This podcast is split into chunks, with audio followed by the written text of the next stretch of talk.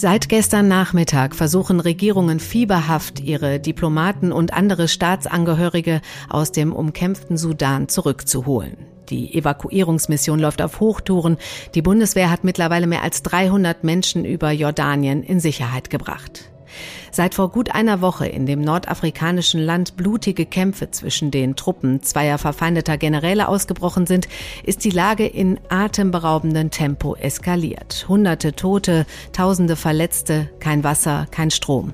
Die humanitäre Lage spitzt sich dramatisch zu. Wir sprechen heute im FAZ-Podcast für Deutschland mit Horst Schauer, der heute Morgen in der ersten Militärmaschine saß, die in Berlin gelandet ist und jetzt in Sicherheit ist. Anschließend wollen wir mit Gerrit Kurz von der Stiftung Wissenschaft und Politik den Konflikt und seine Hintergründe erklären. Warum ist das Ganze gerade jetzt eskaliert? Was könnte passieren? Und geopolitisch, welche Länder und Gruppen verfolgen in Sudan ihre Interessen? Was hat zum Beispiel die Söldnergruppe Wagner mit Sudan zu tun? Und was kann sich aus diesem ganzen Konflikt entwickeln? Heute ist Montag, der 24. April. Mitgeholfen haben Andreas Krobock und André Stump und ich bin Katrin Jakob. Schön, dass Sie dabei sind. Mein erster Gast ist Horst Schauer. Der Frankfurter ist heute Morgen mit dem ersten Evakuierungsflug aus Sudan in Berlin gelandet, hatte dort zusammen mit seiner Frau eine Woche in der Hauptstadt Khartoum festgesessen. Schauer hat schon in Afrika gelebt und gearbeitet. Aktuell war er aber dort, weil er einen Ultralauf quer durch Afrika machen wollte, zusammen mit seiner Frau Mareike Röwekamp. 12.000 Kilometer, Cup to Cup, vom nördlichsten Punkt bis zum südlichsten Zipfel. Hallo, Herr Schauer. Ja, schönen guten Tag. Herr Schauer, das Ganze ist ja jetzt ein bisschen anders ausgegangen als geplant. Wo sind Sie denn jetzt im Moment? Ja, im Moment sind wir äh, in Berlin. Ähm, wir hatten ja gestern diese Evakuierung und sind dann heute Morgen ähm, mit dem Flugzeug in Berlin gelandet, so kurz nach sieben und seitdem sind wir hier. Okay. Wie, wie geht es Ihnen denn? Ja, äh, also erstens natürlich ein bisschen übermüdet, weil, weil das jetzt sehr intensive Tage waren. Ähm, und, und wie es uns sonst geht, äh, also beiden, wir sitzen ja hier nebeneinander, die Frau Röverkamp hm. und ich, das, das wird sich jetzt zeigen. Wir müssen jetzt erstmal alles äh, ordnen, sammeln und äh, für uns, äh, für uns äh, klar machen, äh, was die mhm. Dinge bedeuten. Ja, weil wir haben, wir haben ja, alles. wir haben ja, wir haben ja so viel erlebt. Also wir äh, auf dem, auf diesem Laufweg. Sie haben ja das äh, schön dargestellt, dass wir eigentlich so eine große lange Kulturreportage laufen quer durch Afrika machen äh, wollen ähm, mhm. äh, und, und einen großen Teil ja auch oder einen Teil schon geschafft haben. Dadurch äh, Tunesien sind wir gelaufen, durch Ägypten sind wir gelaufen und äh, Sudan einen Teil. Ähm, und haben da äh, schöne Reportagen machen können, wundervolle Menschen kennengelernt. Gerade der Sudan, da waren so viele warmherzige äh, äh, einladende Menschen und dann äh, kommen wir dann zum Schluss in eine Situation, äh, die das doch sehr umschlagen lässt, wo dann zwei Militärs oder Machthaber äh, gegeneinander kämpfen, äh, wo wir dann eigentlich auch im Zentrum dieser Kämpfe sind, physisch im Zentrum dieser Kämpfe sind, weil wir da äh, direkt, direkt unter dem, wo, wo das Zentrum der, äh, der, der Rebel Forces da war, äh, äh gewohnt habe und von denen dann auch äh, aus dem Hotel geworfen worden sind später. Äh, da haben sich dann die Eindrücke doch äh, äh, intensiv nochmal verändert, aber das sind zwei Kräfte, die da gegeneinander kämpfen, die in, in der Bevölkerung überhaupt keine Resonanz haben. Das ist also gar kein Bürgerkrieg, sondern ein Krieg zweier Militäreinheiten gegeneinander. Da geht es um Macht, um, um, um Gold und andere Bodenschätze, aber im Wesentlichen mhm. um Gold. Und äh, wer nachher da gewinnt, äh, ist wahrscheinlich der Bevölkerung äh, egal, solange sie äh, von denen in Ruhe gelassen wird, das zu machen, äh, was man so zum Überleben braucht. Ähm, hm. Für die Zivilgesellschaft ist das natürlich eine Katastrophe. Ja, Entschuldigung. Ja. Wo waren Sie denn in dem Moment, als es, als es losging, als Sie gemerkt haben, also wo waren Sie, als Sie gemerkt haben, jetzt stimmt hier was nicht, jetzt geht hier, gehen hier Kämpfe, Gefechte los? Also wir waren äh, drei Tage vorher schon auf dem Weg äh, nach Khartoum, weil unser Fahrer äh, Typhus hatte und da haben wir schon so Militärbewegungen gesehen. Und äh, Sonntagmorgen sollten wir fahren, 0.20 sollten wir fliegen und samstags morgens äh, im Hotel äh, haben wir die ersten Schüsse gehört und dann wussten wir das aber auch schon gleich einzuordnen, wer da möglicherweise gegen wen kämpft. Und mhm. es war dann auch ziemlich bald klar, dass, also nach zehn Minuten eigentlich schon, weil das nicht aufhörte, ähm, äh, dass, dass die Flugzeuge dann äh, nicht mehr fliegen würden und äh, dass wir dann auf unbestimmte Zeit da wahrscheinlich bleiben müssten. Sie waren dann im, im Hotel gefangen erstmal. Ähm, was, was haben Sie dort erlebt? Was war das Schlimmste, was Sie dort erlebt hatten? Also äh, es waren ja ständig Schüsse, man konnte dann nicht weg und äh, dann haben wir äh, auch keine Power mehr gehabt. Das heißt, sehr schlimm sind, sie sind natürlich von jeder Information abgeschlossen. Am Anfang hat uns El Jazeera sehr viel weitergeholfen mit den Informationen, ähm, aber dann hatten wir weder äh, fließend Wasser noch, äh, noch Elektrizität, was bedeutet, dass auch die Kommunikation irgendwann verschwindet, weil sie ja nicht, nichts aufladen können. Ähm, mhm. ähm, äh, das Schlimmste, das, ja, das sind immer so Fragen. Es gibt vieles, was schlimm ist, vieles, was toll ist, aber das äh, schlimm ist dann, weil wir da waren, wo wir waren, äh, dass immer sehr viele Soldaten äh, ins Hotel kamen. Sie müssen sich das klein vorstellen. Dass wir, wir waren da eine Gruppe von zehn etwa mit den Besitzern zusammen, ähm, die dann äh, mit ihren Waffen da reinkommen, von ihnen Geld verlangen oder Zigaretten mhm. oder, äh, oder Gold oder 10.000 äh, Dollar oder, äh, oder die Handys äh, mitnehmen und sie verkaufen mhm. sie ihnen dann für 300 Dollar wieder zurück, zwei Tage später. Ähm, aber vor allen Dingen sind das alles kleine Jungs, 12, 13, 14, 15 Jahre mit Maschinengewehren, die da vor ihnen stehen, sie bedrohen äh, und sie wissen ja nie, wie die agieren. Ne, ob, ob, ob, die, ob, ob die rational handeln oder nicht. Äh, und dann sind sie in dem Moment, sie haben keine Angst, aber äh, es macht sehr vieles mit ihnen. Sie werden quasi vollkommen ruhig und stumm. Hatten Sie Angst an irgendeiner Stelle? Ja, da, also was, ja, Angst, äh, es kann immer passieren, dass sie, dass sie da mhm. was mitbekommen. Es sind auch immer wieder äh, Patronen um uns rumgeflogen oder runtergefallen, die, die wir dann da aufgehoben haben. Ähm, sie sind eigentlich, also 24 Stunden wurde geschossen, immer. Äh, mit allem Möglichen und, und auch immer sehr nah. Sie sind eigentlich immer bedroht, dass es sie treffen könnte. Ähm, aber äh, sie haben jetzt nicht 24 Stunden am Tag Angst, dass sie, dass sie äh, da sterben wollten. Dazu ist der Lebenswille ja, ja viel zu groß. Ja. Woher haben Sie denn die Informationen, die entscheidenden dann bekommen, auch was die Evakuierung angeht? Äh, ja, wir hatten immer wieder versucht, die deutsche Botschaft zu kontaktieren. Wir hatten auch äh, teilweise Gespräche mit denen. Wir haben immer wieder Punkte verlangt, wo wir hinkommen sollten. Äh, das konnte die Botschaft aber nicht liefern, weil die ja selber in dieser volatilen Situation äh, nicht wussten, äh, wo wir hin, äh, wo wir hin sollten. Wir hatten gefragt, ob wir mal zur Botschaft kommen sollten, was aber ein langer Weg gewesen wäre. Aber die haben gesagt, um Gottes Willen. Und die waren, glaube ich, auch alle gar nicht mehr in der Botschaft.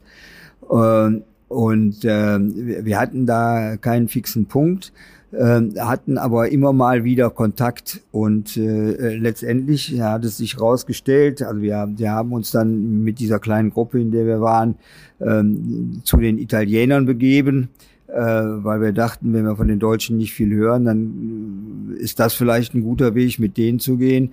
Und dann haben wir an dem Tag, an dem das war, also gestern, hat die deutsche Botschaft dann gesagt, äh, äh, es gäbe jetzt keinen Sammelpunkt, sondern es sollen alle zu diesem Flughafen kommen, was nicht der Hauptstadtflughafen ist, sondern Militärflughafen etwa 40 Kilometer entfernt.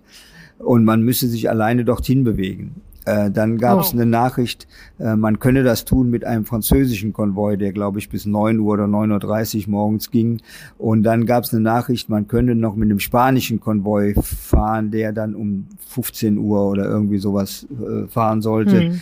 Ähm, wir haben uns anders entschieden und sind dann eben zu diesen Italienern gefahren mit der, mit der teuersten Taxifahrt überhaupt. Da mussten wir 800 Dollar zahlen, um da rausgefahren zu werden aus dieser Gefahrenzone äh, für 30 Minuten fahren.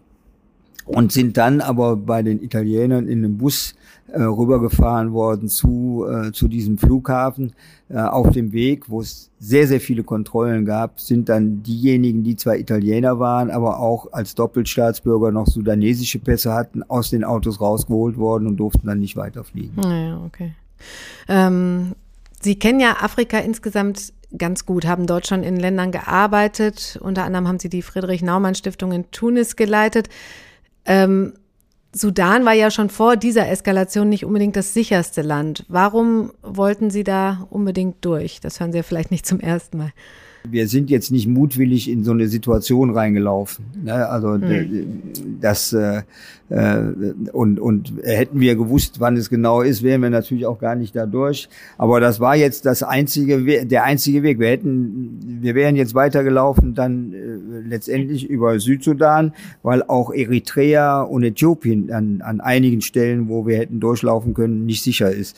Also wir wir hm. wir wollen da jetzt äh, kein kein kein Abenteuer draus gestalten im Sinne eines, eines Abenteuers, wo immer was passieren könnte, sondern wenn es ein Abenteuer ist, dann ist es ein Abenteuer der Kommunikation und des Treffens und äh, zu erfahren, wie die Menschen sind.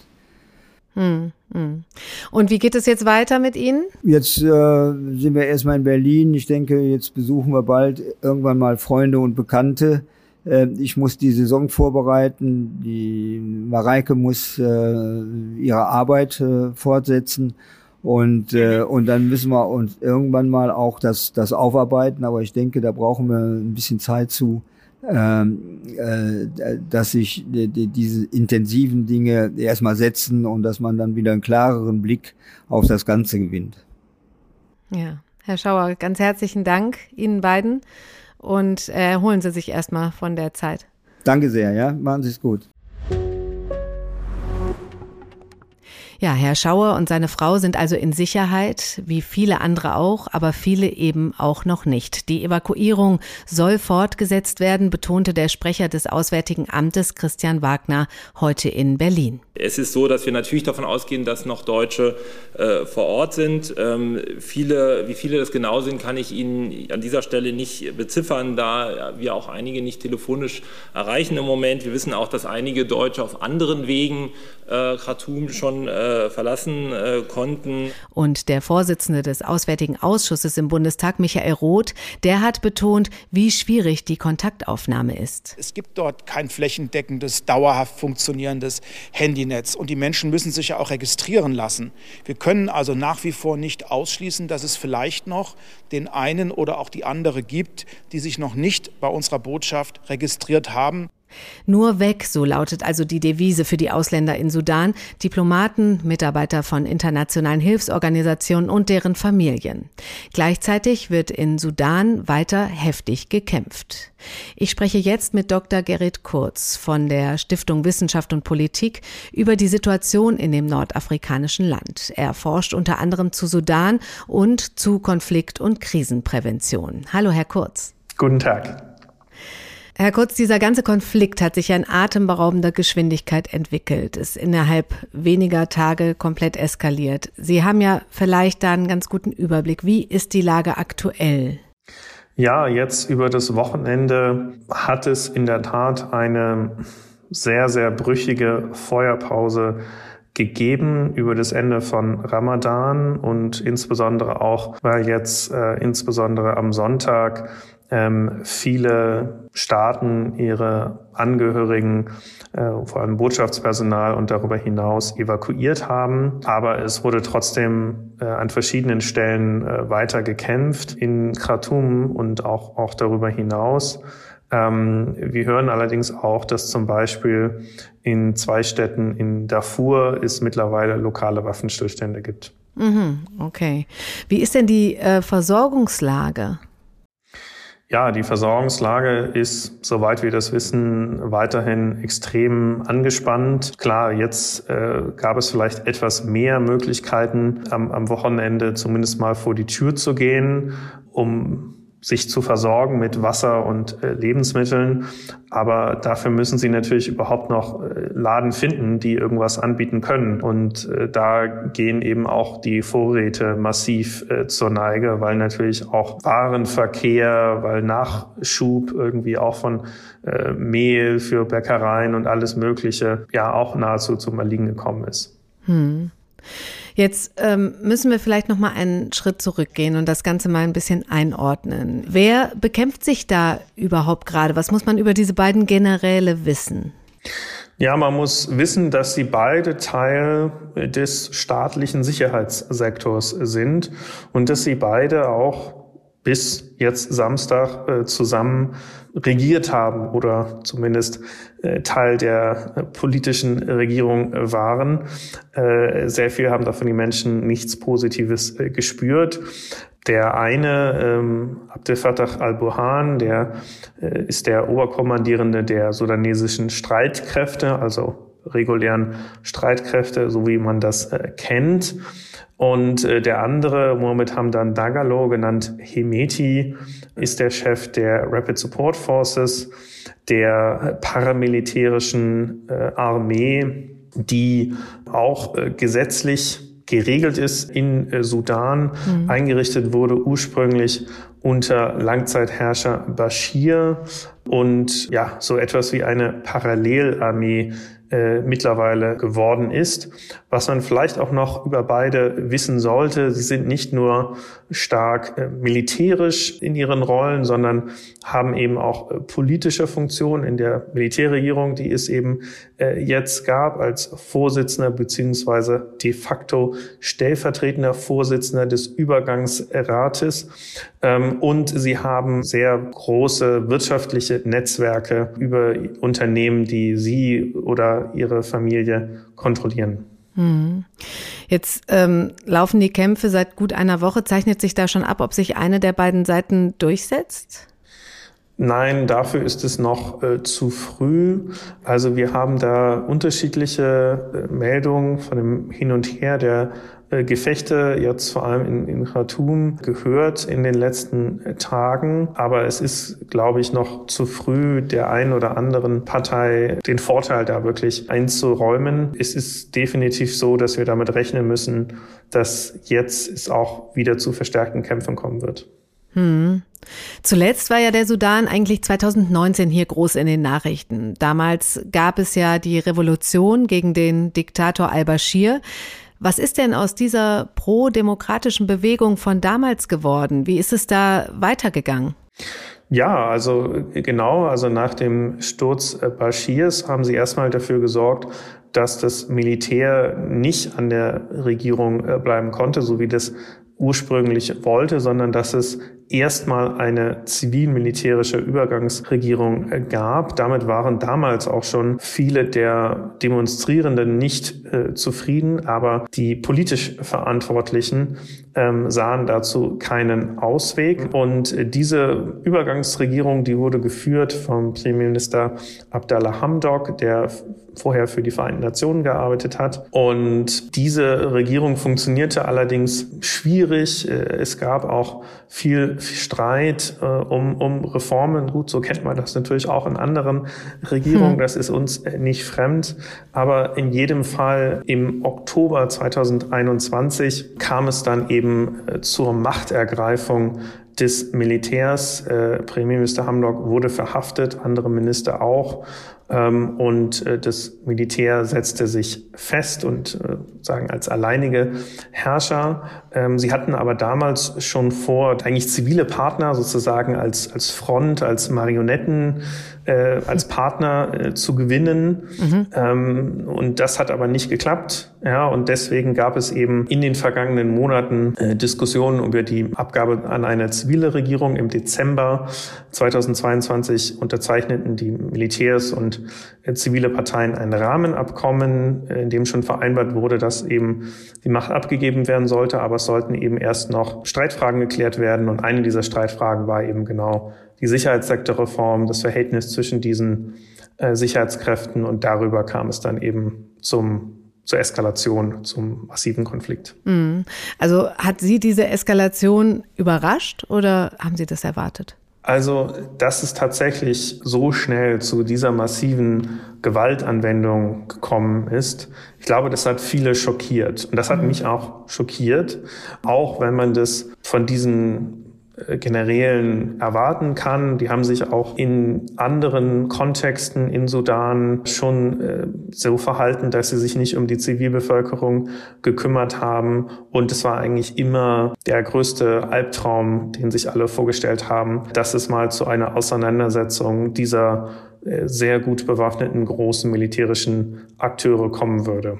Hm. Jetzt haben Sie eben schon gesagt, Sie rechnen damit, dass die Kämpfe jetzt weitergehen, wenn die internationale Gemeinschaft ihre Bürger rausgeholt hat oder zumindest zum Großteil rausgeholt hat. Was heißt das denn jetzt für die, für die Menschen vor Ort, für die äh, Zivilbevölkerung und was bedeutet das für das weitere Vorgehen der Armee und der RSF? Ja, also es gibt in der Tat die Befürchtung bei einigen äh, in Sudan, dass die Kämpfe jetzt noch intensiver äh, werden könnten, weil es einfach immer weniger auch äh, internationale Beobachter allein schon gibt und die politische Aufmerksamkeit in vielen Regierungen nachlassen könnte, wenn die eigenen Staatsbürger nicht mehr gefährdet sind. Und äh, ich glaube, das, das ist eine, eine große Gefahr, die wir möglicherweise jetzt sehen. Die ganze Nachbarregion ist ja auch relativ fragil, ist auch eine Krisenregion. Gibt es da die Gefahr, dass das Ganze überschwappt? Ja, in der Tat. Fast alle Nachbarländer von Sudan sind entweder fragil oder von einer Militärherrschaft regiert und damit letztendlich auch äh, fragil und dadurch auch dann anfällig in, in hohem Maße für eine Änderung der Machtverhältnisse in Sudan, wo zum Beispiel dann bewaffnete Gruppen äh, das als Rückzugsort äh, verstärkt nutzen könnten oder möglicherweise sich dann ähm, wahrscheinlich dann eher ASF, in Nachbarregionen zurückziehen könnten. Äh, das Risiko besteht zum Beispiel, dass sie sich, dass sie sich in die Zentralafrikanische Republik zurückziehen äh, könnten, wo es eine gute, gute Verhältnisse äh, der ASF gibt äh, zur Regierung. ASF hat wiederum gute Verhältnisse zu bewaffneten Gruppen aus Tschad, ähm, vor der die tschadische Regierung äh, Sorge hat. Und äh, in Südsudan ähm, ist die Lage sowieso äh, extrem fragil. Da gibt es auch einen Machtkampf innerhalb der Regierung, ähm, der im Moment äh, noch nicht vollständig eskaliert ist, aber jetzt mit diesen Verschiebungen äh, im Nachbarn äh, in Sudan möglicherweise auch äh, vollends eskalieren könnte. Hm, könnte also die ganze Region destabilisieren. Was würde das jetzt für, für uns bedeuten, sag ich mal? Also äh, große Flüchtlingsbewegungen wahrscheinlich, aber was vielleicht noch?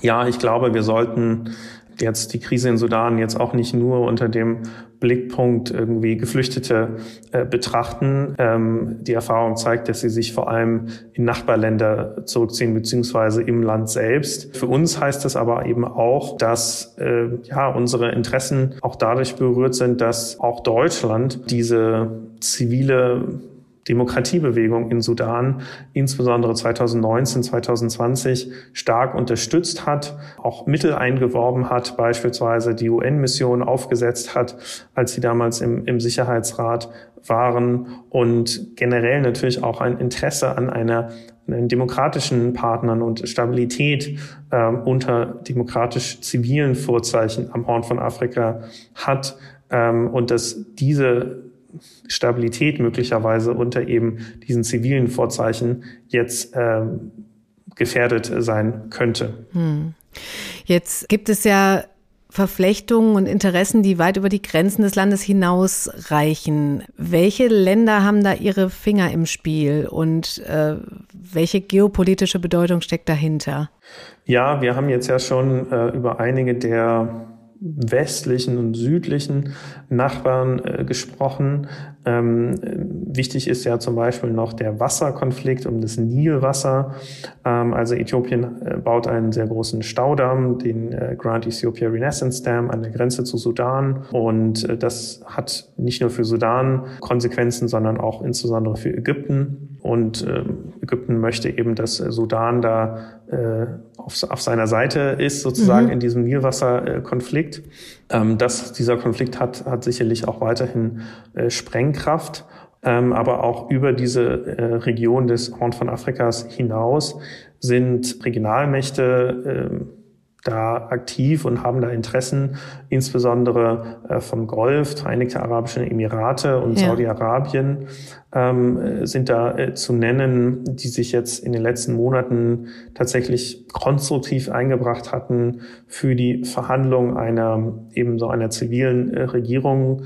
Ähm, aber in der Vergangenheit haben insbesondere auch die Emirate die ASF äh, unterstützt Genau, und ähm, die hatten beide Länder haben auch stark in Land äh, in Sudan äh, investiert, also in, in, Landwirtschaft. Haben die die auch mit Waffen unterstützt, oder? Äh, ja, also ähm, in der Vergangenheit wo gemerkt. Also äh, das ist dann schon einige Zeit gewesen, bevor es zu diesem Konflikt gekommen ist. Und das war dann nicht unbedingt direkt gegen die Streitkräfte gerichtet, muss man dazu äh, sagen, auch mhm. wenn es natürlich Auswirkungen auf das Kräfteverhältnis hatte.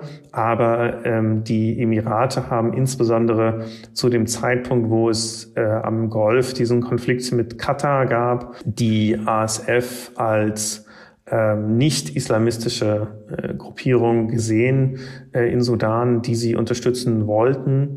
Und äh, denen haben sie auch ja zum Beispiel viele Wagen, äh, so Autos äh, geliefert, so Pickup-Trucks, ähm, die äh, ihr ja, wichtigstes Einsatzfahrzeug quasi sind, auf die dann eben Waffen montiert werden. Ja, und welche Rolle spielt die russische Söldnergruppe Wagner? Da habe ich gelesen, dass die auch da ihre äh, Finger im Spiel haben. Ja, also es sind vor allem Tochterunternehmen von Wagner, ähm, die im Goldabbau, in der Goldverarbeitung und im Export beziehungsweise Schmuggel äh, äh, aktiv sind ähm, und dabei in der Vergangenheit äh, insbesondere mit den ASF äh, zusammengearbeitet haben. Der ASF-Führer Hemeti war auch vielleicht ein bisschen eher zufällig, aber er war am 24. Februar 2022, als die Invasion Russlands in der Ukraine losging, in Moskau. Oh. Ähm, aber okay. ähm, ist es auch so, dass auch die Streitkräfte, auch Buhan hat äh, ein Verhältnis, ein ganz gutes Verhältnis zu Russland. Ist, Russland steht jetzt nicht nur äh, auf der einen Seite äh, von äh, Hemeti. Hm, hm. Ähm, von China hatte ich auch gelesen, dass die auch Interessen haben. Ja, ähm, also es gibt noch chinesische Investitionen mhm. äh, in Sudan. Es ist allerdings so, dass China ein noch ein größeres Interesse in Sudan hatte, bevor Südsudan sich 2011 abspaltete, weil China insbesondere starke Investitionen im Ölsektor hatte.